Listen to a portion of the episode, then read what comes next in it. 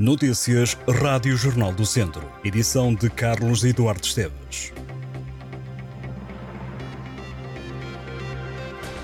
André Clovis foi a estrela do Académico de Viseu na época passada e é nesta altura o jogador de quem mais se fala na pré-temporada do clube viziense. A diferença é que neste caso não é pelos golos e assistências, mas pela ausência dos trabalhos da equipa. O jogador brasileiro não compareceu aos exames médicos, nem no estágio que o Académico faz por estes dias na Alemanha.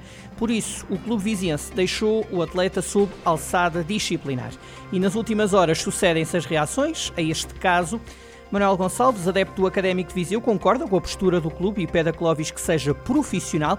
O adepto academista vai mais longe e refere que Clóvis está a ser ingrato. Se se confirmar o cenário de saída, Manuel Gonçalves reconhece que não contar com Clóvis na próxima época vai representar uma baixa de vulto, mas tudo dependerá da forma como o treinador Vítor Martins colocar o Académico a jogar. Também Paulo Oliveira, adepto do Académico de Viseu, concorda com a decisão do clube a deixar Clóvis sob alçada disciplinar. Paulo Oliveira acrescenta que não tem dúvidas de que Clóvis sentia e sente o Académico de Viseu, mas fala em milhões que podem estar a complicar a continuidade no Académico. Apesar de considerar que o clube viziense agiu bem para já neste caso, Paulo Oliveira defende que o melhor seria chegar a um acordo porque diz ter um ativo na prateleira também não interessa. André Clóvis marcou 28 golos na segunda liga na época passada, foi o melhor marcador da competição e foi o melhor jogador eleito pela liga. O passe do brasileiro foi comprado pelo Académico ao Estoril. Os vizinhos ficaram desde essa altura detentores da totalidade dos direitos desportivos do atleta. Entretanto, João Pinto é o mais recente reforço do Académico de Viseu. O defesa central rubricou um contrato, vai ser válido para as próximas duas épocas. O jovem de 22 anos fez carreira praticamente toda no Feirense, alinhou na época passada em 37 jogos da equipa de Santa Maria da Feira e foi eleito em março o melhor defesa da segunda liga. João Pinto viajou já para a Alemanha, juntar-se-á ao estágio da equipa profissional do Académico de Viseu. Este é o segundo reforço apresentado pelos academistas para a época 2023-2024. No Tondela, o médio sul-africano Yaya Stiol assinou um contrato de dois anos, o médio de 24 anos, junta-se aos médios Cícero Alves, João Costinha, André Seitil e Helder Tavares. O Tondela conta ainda com os avançados Gustavo França e Roberto e com os laterais Lucas Barros e Luís Rocha e os guarda-redes Ricardo Silva e Yuri Miguel, todos contratados para esta nova temporada. O treinador Tosé Marreco tem ainda Joel Souza, Bebeto e o capitão Ricardo Alves, que renovaram os respectivos contratos com o clube. O presidente da Ordem dos Médicos do Centro diz que faltam pediatras na casa das dezenas dos hospitais da região. Manuel Teixeira Veríssimo refere que no centro hospitalar Tondela Viseu não há pediatras para preencher todos os turnos do serviço de urgência.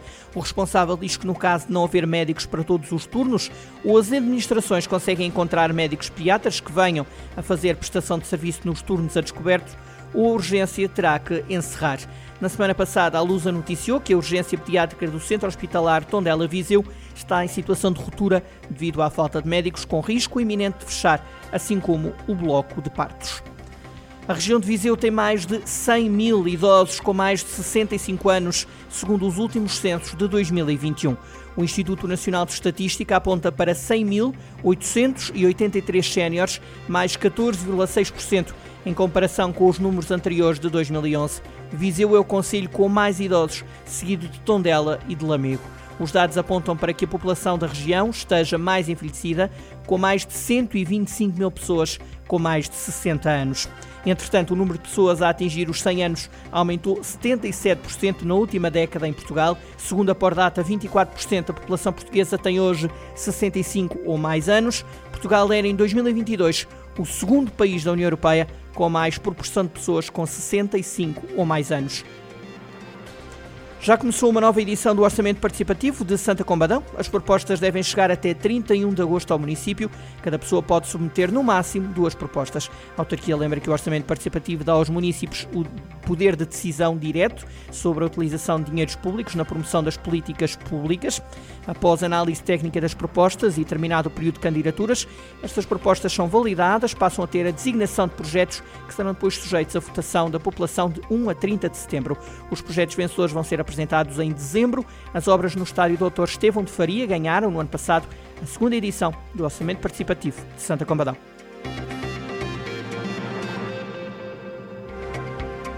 Estas e outras notícias em jornaldocentro.pt